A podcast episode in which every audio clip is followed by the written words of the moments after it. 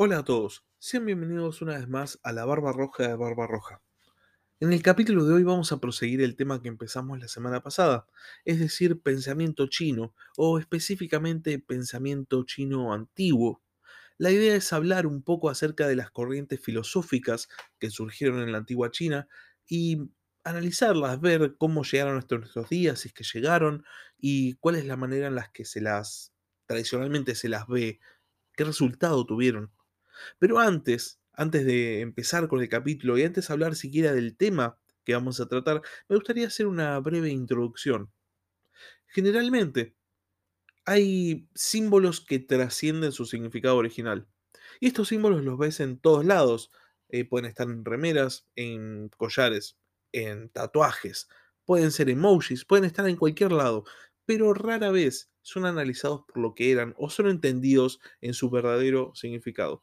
Tal es el caso de quizás uno de los símbolos más conocidos de, la historia, que es el Xinjiang.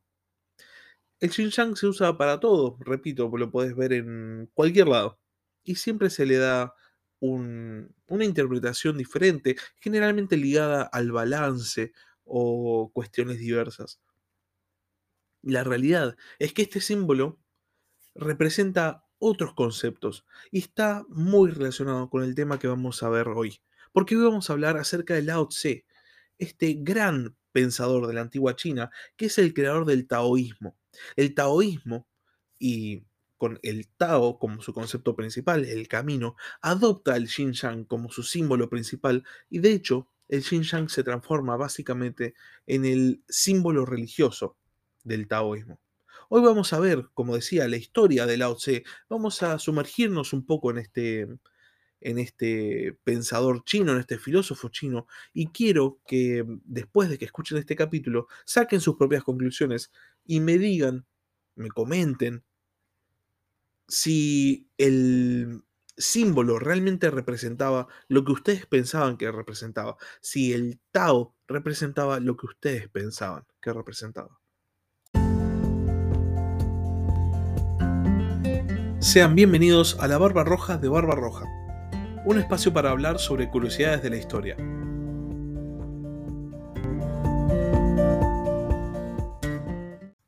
Como decía en la introducción, hoy vamos a hablar acerca de Lao Tse.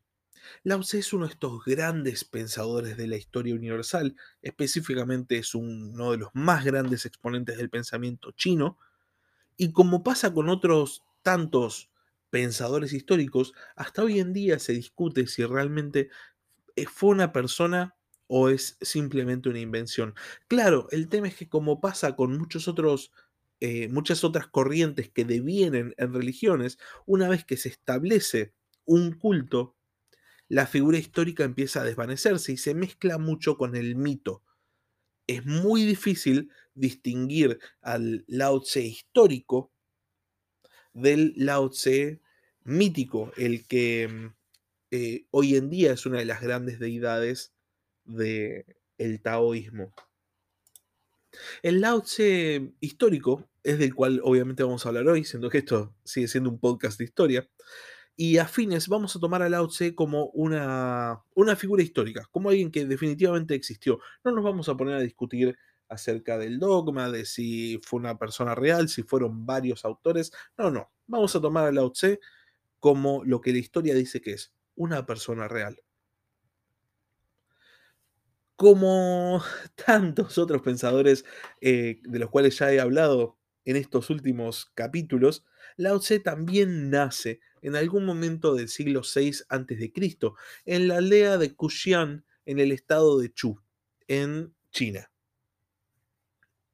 hasta hoy en día me pregunto realmente qué estaba pasando en el mundo, en el, aunque sea en el viejo mundo, ¿no? En Eurasia, para que haya esta explosión de pensamiento y esta explosión de corrientes filosóficas por todos lados. Pensemos que la India y China realmente en este momento están bastante separadas. Si bien tienen contacto, no es un contacto frecuente más allá de rutas comerciales. Sin embargo, al mismo tiempo que en la India estaban surgiendo el pensamiento del Buda, del Mahavira. En China coexistían Confucio y Lao Tse. posiblemente los dos filósofos que más influyeron en la filosofía oriental en general de todos los países de Asia del Este. Resulta muy interesante eh, pensar que estos grandes sabios que marcaron no solo el pensamiento filosófico, sino también la religión de su época y hasta nuestros días, coexistieron todos al mismo tiempo en territorios que quedaban tan separados geográficamente. Pero bueno, volviendo a Lao Tse, más allá de su vaga fecha de nacimiento y el lugar de nacimiento, el problema con analizar la vida de este gran maestro chino es que no hay información.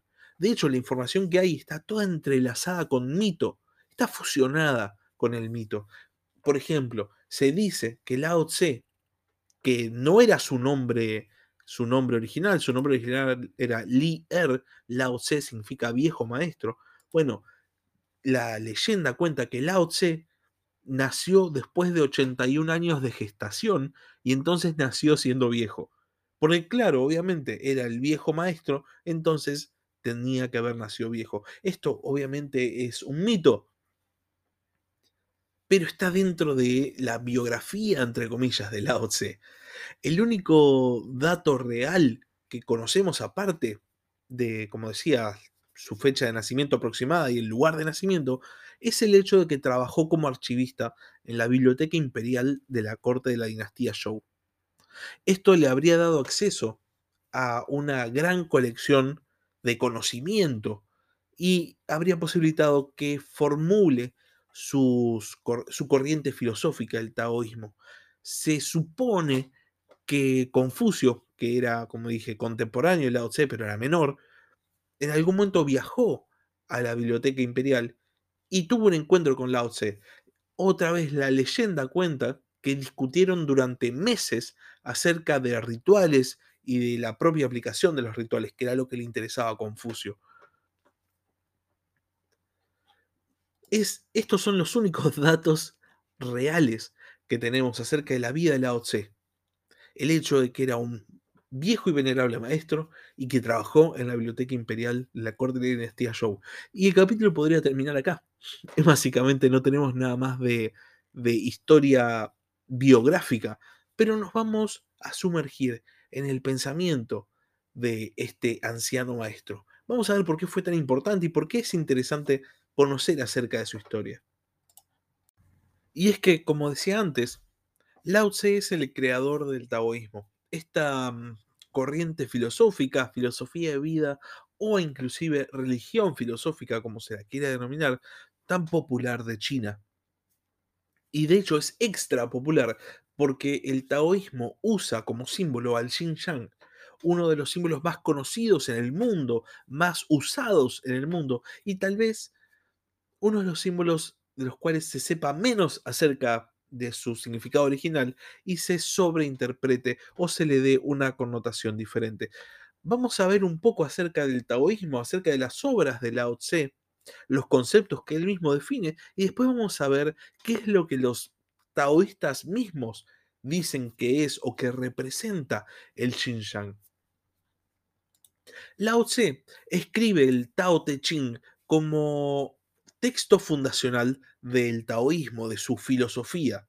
Obviamente él no la denomina taoísmo en su momento, él decía que él seguía el Tao, el camino.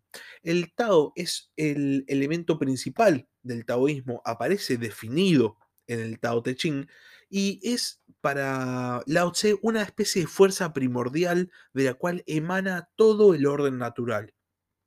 Todas las cosas que son, todas las cosas que fueron y que van a ser, todas emanan del Tao. Y el concepto más importante en relación al Tao para Lao Tse es que el humano, el individuo, no tiene que interferir con el Tao. Tiene que hacer todo, todo por no interferir con el Tao.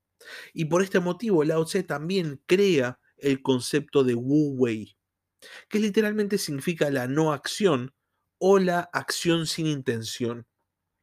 Para Lao Tse, cualquier acción que un individuo realizara a conciencia, buscando un objetivo, interfería con el camino, con lo ya establecido, y por ende era negativa, porque cualquier intervención del individuo con el Tao solo podía traer perjuicios, solo podía traer cosas negativas.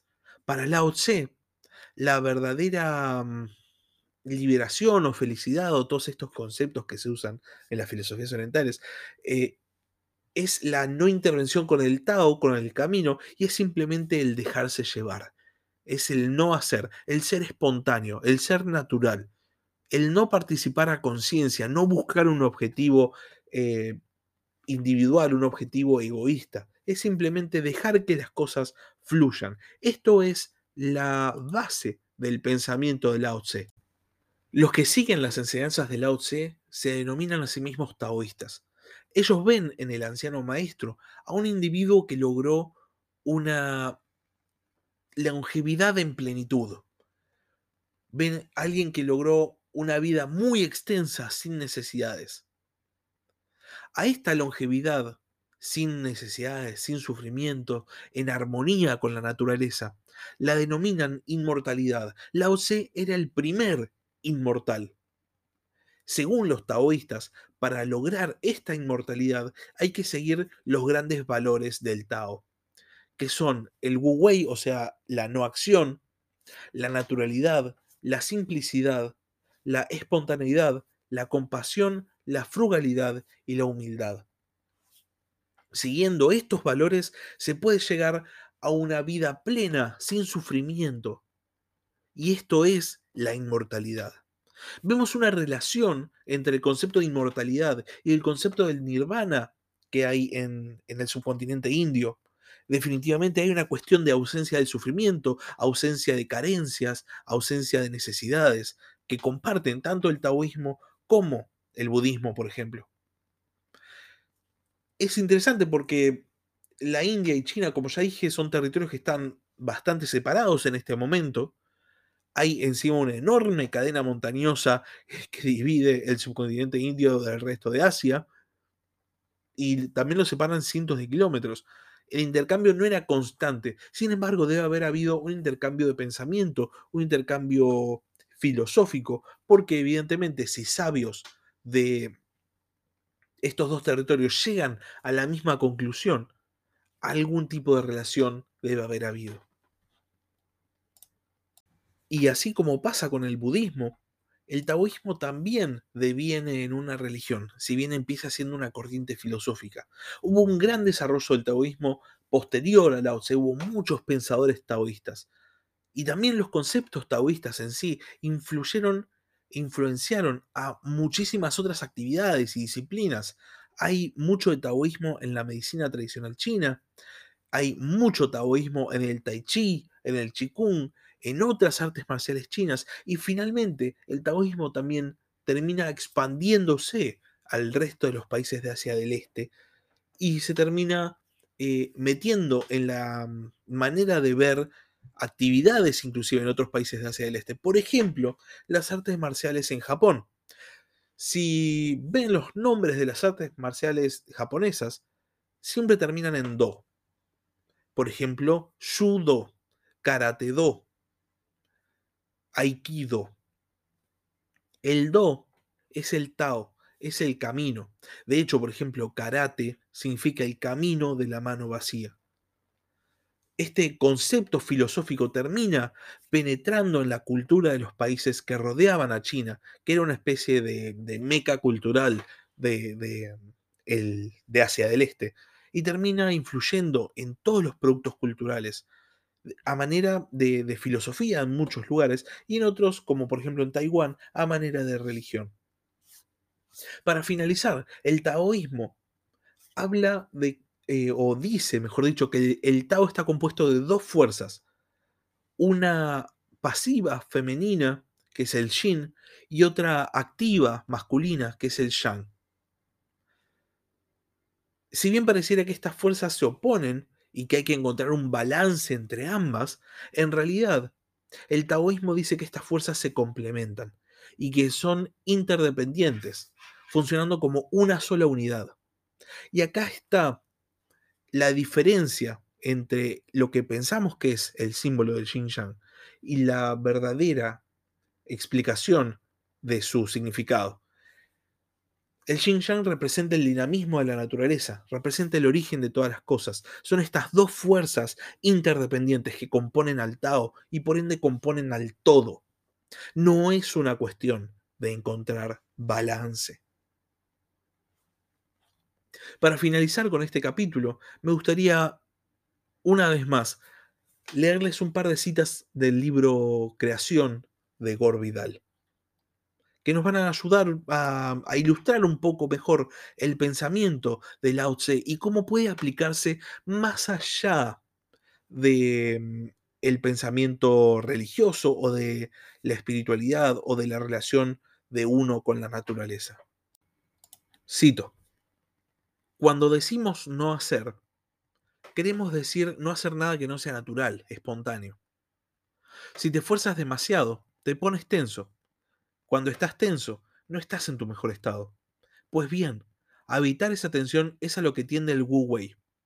Abandona la conciencia de ti mismo en todo lo que haces. Sé natural. Siguiente cita. Conserva la actitud del no hacer.